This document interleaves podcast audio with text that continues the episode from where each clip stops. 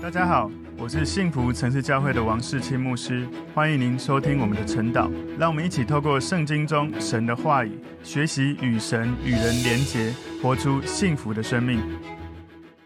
大家早安，我们今天早上晨祷的主题是亚伯拉罕和亚比米勒。我们默想的经文在创世记第二十章一到十八节。我们一起来祷告。主，我们谢谢你透过今天的经文，你帮助我们看到一个信心之父，他如何在你面前。持续的，他提升信心之后，仍然会有被罪影响的可能。也求主帮助我们，能够从今天的经文去反思你在神的话语当中要提醒我们的事情。让我们从你的话语学习持续的信心。感谢主，奉耶稣基督的名祷告，阿门。我们今天的主题是亚伯拉罕和亚比米勒。我们默想的经文在创世记第二十章一到十八节。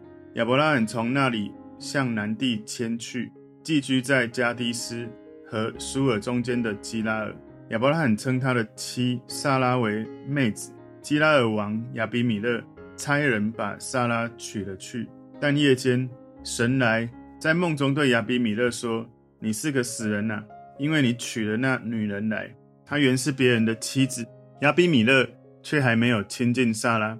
他说：“主啊，连有义的国你也要毁灭吗？那人岂不是自己对我说？”她是我的妹子吗？就是女人也自己说她是我的哥哥。我做这事是心正守节的。神在梦中对他说：“我知道你做这事是心中正直，我也拦阻了你，免得你得罪我，所以我不容你沾着他。现在你把这人的妻子归还他，因为他是先知，他要为你祷告，使你存活。你若不归还他，你当知道，你和你所有的人都必要死。”亚比米勒清早起来。召了众臣仆来，将这些事都说给他们听。他们都甚惧怕。亚比米勒召了亚伯拉罕来，对他说：“你怎么像我这样行呢？我在什么事上得罪了你？你竟使我和我国里的人陷在大罪里。你向我行不当行的事了。”亚比米勒又对亚伯拉罕说：“你见了什么才做这事呢？”亚伯拉罕说：“我以为这地方的人总不惧怕神，必为我妻子的缘故杀我。”况且她也实在是我的妹子，她与我是同父异母，后来做了我的妻子。当神叫我离开父家，漂流在外的时候，我对她说：“我们无论走到什么地方，你可以对人说他是我的哥哥，这就是你待我的恩典了。”亚比米勒把牛羊仆婢赐给亚伯拉罕，又把他的妻子撒拉归还他。亚比米勒又说：“看哪，我的地都在你面前，你可以随意居住。”又对撒拉说。我给你哥哥一千银子，作为你在何家人面前遮羞的，你就在众人面前没有不是的。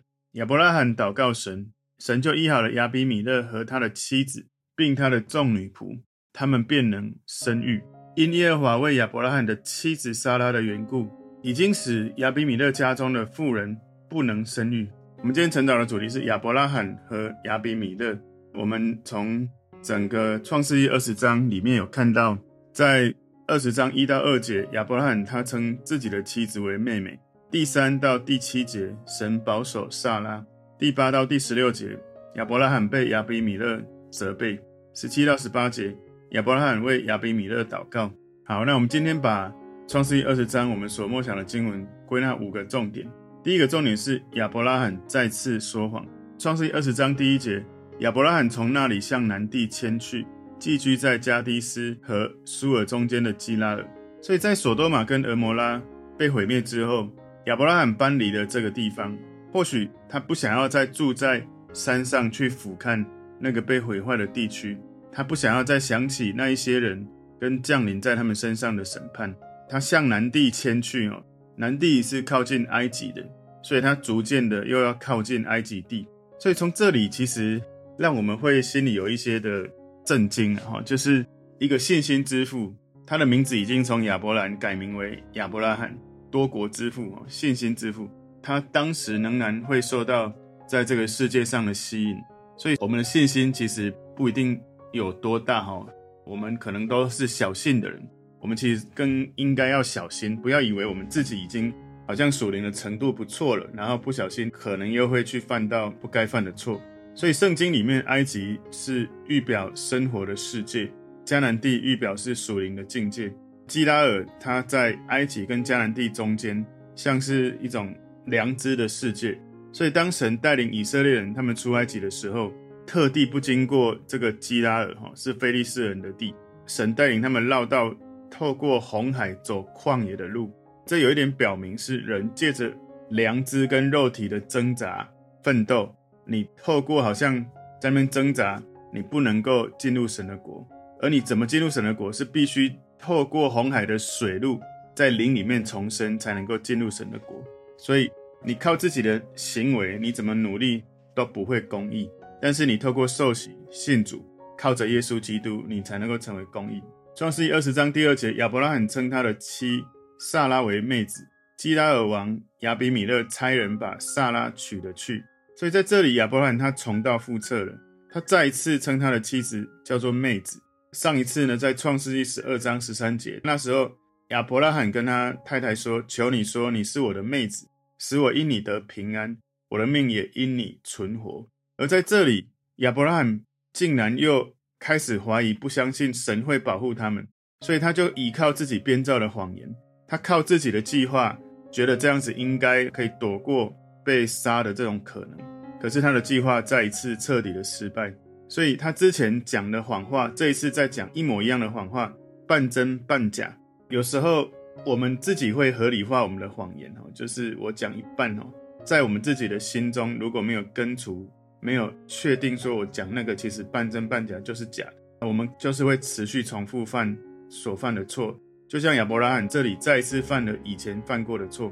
一个人的错误如果没有从内心深处彻底的根除，在环境一出现的时候，可能就会再持续的犯。当时萨拉已经九十岁了，她应该是看起来仍然是年轻貌美。不管如何，在那个年纪这么长的时候，她应该还是充满魅力，才会让这个基拉尔王。亚比米勒想要把他娶走，所以这里提醒我们：年龄越长，不会使我们的灵性自动成熟，也不会让我们自动变得圣洁。亚伯拉罕跟撒拉当时九十九岁、九十岁，他们已经快一百岁的人了，还是会在灵性上是会有软弱的。除非我们持续的对神的信靠，降服在神的面前，否则不管有年纪多长，我们仍然有可能会再犯年轻的时候所犯的错误、所犯的罪。所以今天第一个重点，亚伯拉罕再次说谎。第二个重点，神夜间提醒亚比米勒，创世记第二十章第三节。但夜间神来在梦中对亚比米勒说：“你是个死人啊，因为你娶了那女人来，她原是别人的妻子。”所以在这里，神夜间直接跟亚比米勒说：“你该死的，因为你娶的那个女人是有夫之妇。”想象一下，如果你是。梦中听到这样的声音，其实是很可怕的事情。即使你在做梦，这件事情似乎看起来有点极端哦。就是当时神为什么如此的积极去介入这件事呢？想象一下，如果当时亚比米勒带走了撒拉，而神没有介入，会有什么后果呢？就是我们不知道当时会不会亚比米勒就种了一颗种子在撒拉的子宫，而一年后撒拉她生的这个以撒呢？到底是亚比米勒跟撒拉生的，还是亚伯拉罕跟撒拉生的？如果当时神没有介入，那今天主耶稣他的祖先到底是从亚伯拉罕传承下来的应许，还是其实他是个外邦人而影响下来的人？所以一个人在信心软弱的时候，一个人在黑暗的时候，神他有他的计划，他会保护属于神的人。虽然人的信心会软弱，或者会有改变，但是神的慈爱信实永远不改变，而且神永恒的计划会在适当的时刻会来提醒带领我们，但我们也不能够太轻忽随便哈，以免有时候失去了神原来在我们身上的计划。创世记二十章第四节，亚比米勒却还没有亲近撒拉，他说：“主啊，连有益的国你也要毁灭吗？”所以这里亚比米勒他自己说，他们是一个有益的国。这样的有义是照世人的标准在看的，不是照神的标准。或许有可能亚比米勒在世人眼中是个好人，但是人自己定义的好，跟在神面前称义是不一样的。如果人凭着自己定义自己是良善的，也不能够称义。举例来说，如果一个劫富济贫的人，他在抢劫富人去帮助穷人，在抢劫富人这个人，他觉得他在替天行道，但是这没有办法说服全世界的人，觉得说他这样做是对的。或许有的人是富有的，但不代表他的钱你应该是去把他抢过来。无论如何，你很难定义抢劫是一件对的行为，所以有可能他自己觉得自己都有做对的事、好的事。可是如果不是从神他的公义来判断，其实人自己的判断，很多时候自己内心的私欲。别人不知道，但外表看起来却好像哇，都做了很多的好事。创世记二十章第五节，那人岂不是自己对我说他是我的妹子吗？就是女人也自己说他是我的哥哥。我做这事是心正守节的。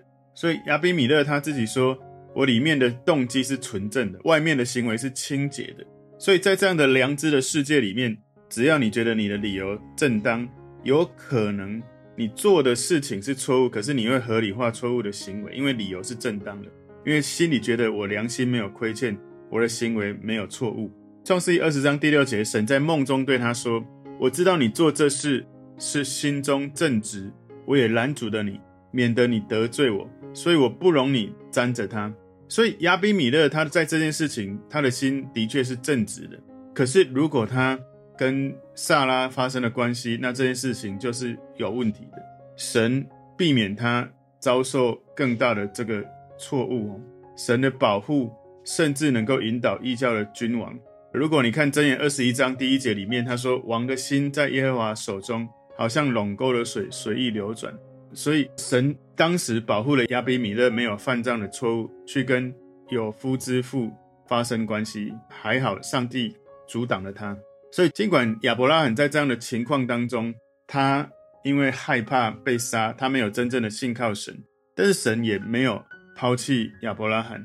神介入了亚比米勒，不让亚比米勒去碰萨拉，因为萨拉的子宫有一个计划，要生出应许之子。这个应许之子从以撒开始，最后会生出救世主耶稣基督。神不要让救世主耶稣的祖先。蒙上一层让人家去怀疑、猜测的可能。创世纪第二十章第七节：现在你把这人的妻子归还他，因为他是先知，他要为你祷告，使你存活。你若不归还他，你当知道，你和你所有的人都必要死。所以，虽然亚伯拉罕他是有罪的，但他仍然是个先知，是在祷告上有能力的人。虽然亚伯拉罕没有信靠神，但神仍然怜悯他。亚伯拉罕他常常跟神交流，他可以常听到神的话语，知道神的心意。你看到，甚至神直接出现在他面前。所以亚伯拉罕是神所使用的先知。先知一方面呢是为神向人说话，把神的真理能够带到人的良心里面；一方面呢是为人来向神说话，也就是把人的需要带到神的面前，为这个人的需要来祷告。今天第三个重点是亚伯拉罕受异教国王谴责。创世纪二十章第八节，亚比米勒清早起来，招了众臣仆来，将这些事都说给他们听，他们都甚惧怕。所以，一个真正有凭着良心在做事情的人，他们心里会知道有神，也会敬畏鬼神。不过，有时候有的人不认识耶和华，他们拜错了假神。一旦你是敬畏神的人，至少可以帮助你少做坏事。如果人不怕神，什么坏事就都敢去做。所以求主耶稣帮助我们，当我们做错事情的时候，我们也能够勇敢在神面前坦诚，改变我们自己的心思意念跟行为。创世记二十章第九节，亚比米勒招了亚伯拉罕来，对他说：“你怎么像我这样行呢？我在什么事上得罪了你？你竟使我和我国里的人陷在大罪里，你向我行不当行的事了。”所以。亚比米勒谴责他：“你向我行不当行的事了。”这个是一个强烈的冲击哦，让人家觉得很难过的，就是一个异教的国王亚比米勒是对的，而神所使用的人亚伯拉罕是错的。亚比米勒这样子在谴责亚伯拉罕，然后他跟他说：“你怎么会像我这样行呢？”所以这是在责备亚伯拉罕：“你陷人于罪中，你在侵犯我这个人生命的权利。”亚比米勒他问亚伯拉罕说：“你怎么像我这样行呢？”他这样问是很合乎情理的。你知道，当亚伯拉罕他说谎的时候，他没有信靠神的时候，他怕人比怕神还要大。他没有把神放在心上，创世记二十章第十节，亚比米勒又对亚伯拉罕说：“你见了什么才做这事呢？”哇，你知道这句话更好像在割他的心呢、啊。你看到什么做这件事呢？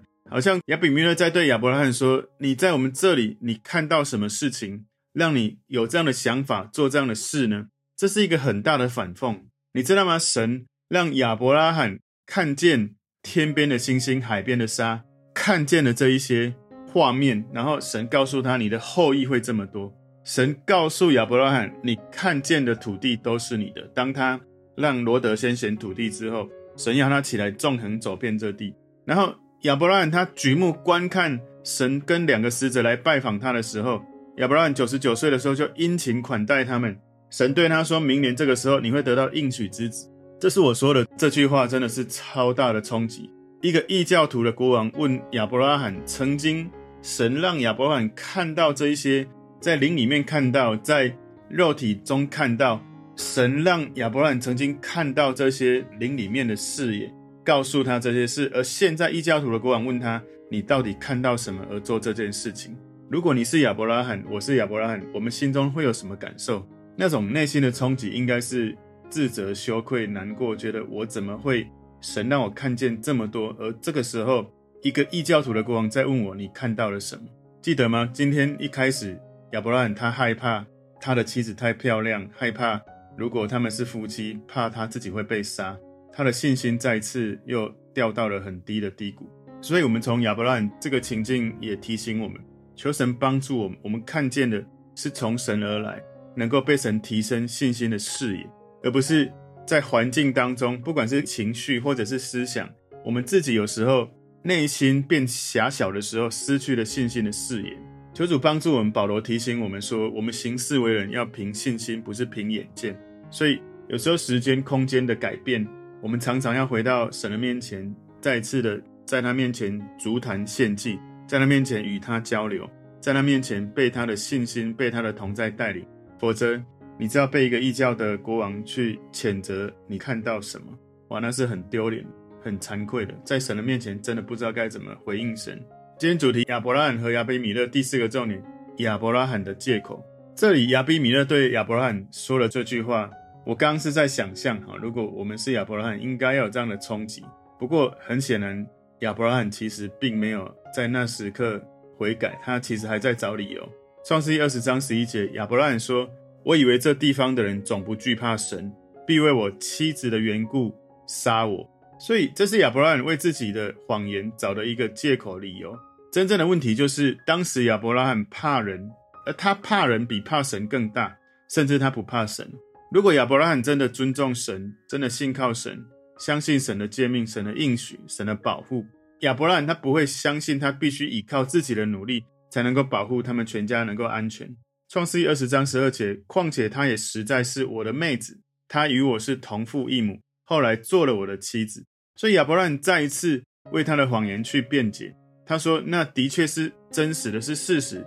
不过呢，他为了说这样的谎言，又再次说半真半假的话。可见他之前那个事件，他的内心这种半真半假的谎言，他并没有认为这是错的，所以这时候他再次犯了同样的错。就算你讲了一半是对的，一半是真的，只要是一半是假的，或者你没有全讲对的，你还是在讲谎言。创世记二十章十三节说：“当神叫我离开富家，漂流在外的时候，我对他说：我们无论走到什么地方，你可以对人说他是我的哥哥。”这就是你待我的恩典，所以这有一点像间接的在责怪神哦，好像亚伯拉罕在说，都是神让我踏上这个危险的旅程，因为不断的遇到这种危险，所以我必须要保护自己。所以你看到亚伯拉罕他再次犯错，其实在几十年前就有这样失败的根源。他之前在埃及曾经被神对付过一次，但是这个说谎的根没有断除。在环境影响之下，又显明出来，所以很有可能接下来亚伯拉罕就会对亚比米勒讲了许多道歉的话，请你原谅我，饶恕我，我羞辱你，羞辱我的神，我的自私，我的软弱，让我背弃我的神，我很害怕那个呼召我的神没有真的保护我，所以我们的神仍然，我相信他是荣耀的神，是创造万物的神，神提醒我，他是我的宝物，是我的盾牌，是赏赐给我一切的泉源。我得罪我的神，我也得罪了你，请你原谅我。可能亚伯拉罕在当时就对亚比米勒道歉。今天第五个重点，亚伯拉罕为亚比米勒祷告。创世记二十章十四节，亚比米勒把牛羊仆婢赐给亚伯拉罕，又把他的妻子撒拉归还他。所以亚比米勒对亚伯拉罕非常的慷慨。事实上，哦，如果你对一个人是做了错误的行为，而他对你慷慨，对你更好，就像罗马书十二章里面说的，把火炭堆在对方的头上。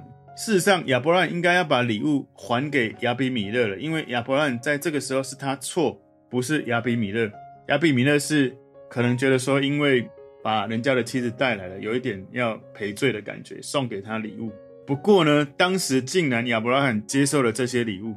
他之前拒绝了异教徒国王的礼物，在创世一十四章里面，大家有空可以去看。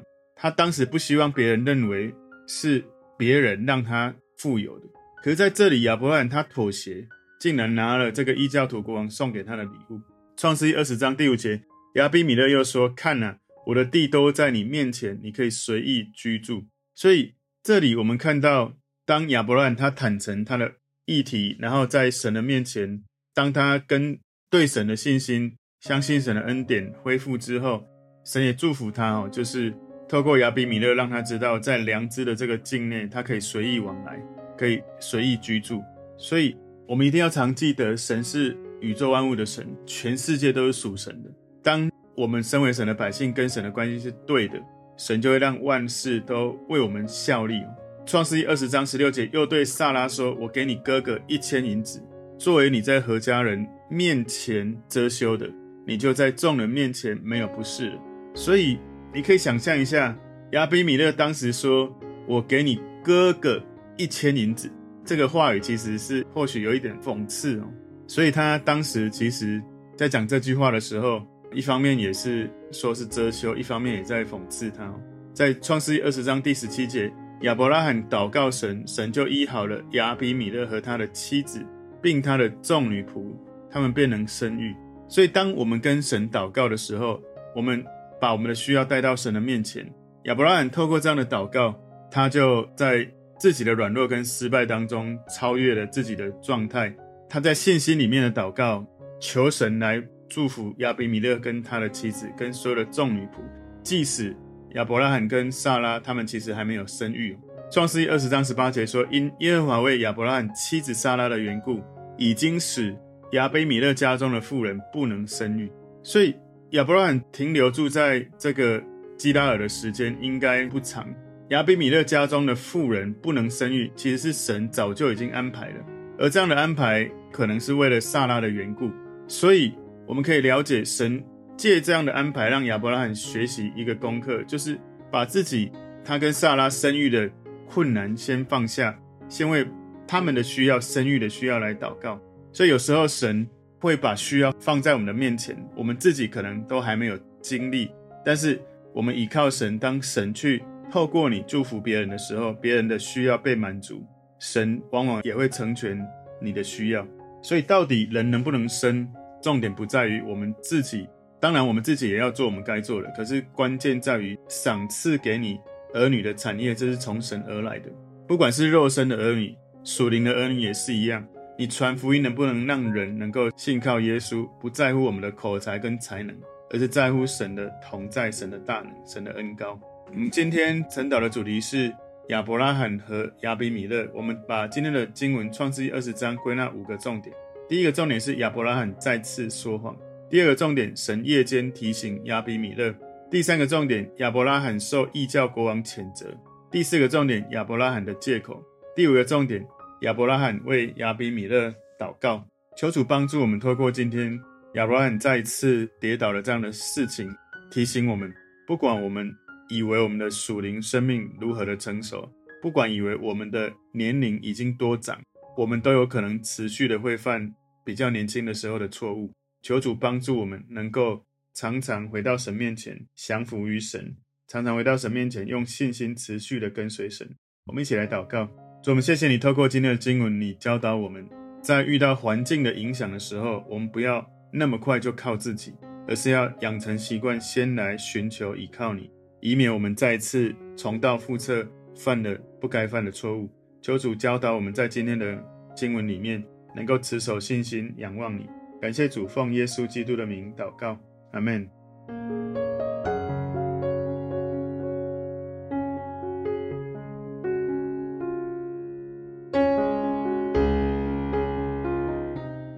如果这个信息对您有帮助，请您在影片下方按赞、留言，并分享给您的朋友，分享在您的 IG、Facebook、Line 或者其他的社群媒体上面，来祝福您的朋友。当然，也别忘了订阅我们的频道和开启小铃铛，这样您就可以收到我们最新的影片通知哦。